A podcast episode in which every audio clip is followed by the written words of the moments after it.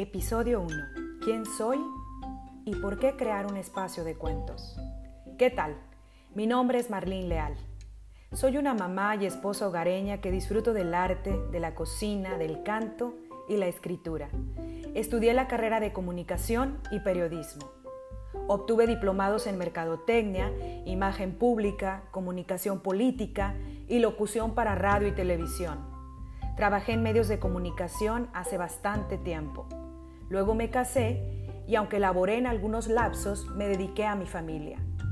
Sin embargo, en mis tiempos libres de ama de casa, jamás perdí la inquietud de seguir creando proyectos y cursar talleres de pintura, redacción, canto, etc. Considero vital que los niños escuchen y lean cuentos, porque aprenden de una forma sencilla e imaginativa a enfrentar cualquier desafío que se les presente en su camino. Somos seres orales que nacemos y morimos haciendo historia. Es una parte intrínseca de nuestra conexión con esta vida.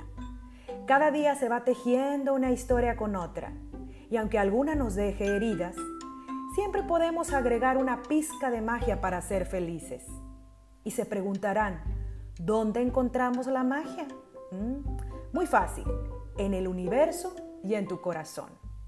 No existe vida perfecta, tenemos obstáculos que hay que vencer para salir avantes. Pero la vida es tan fascinante como un cuento.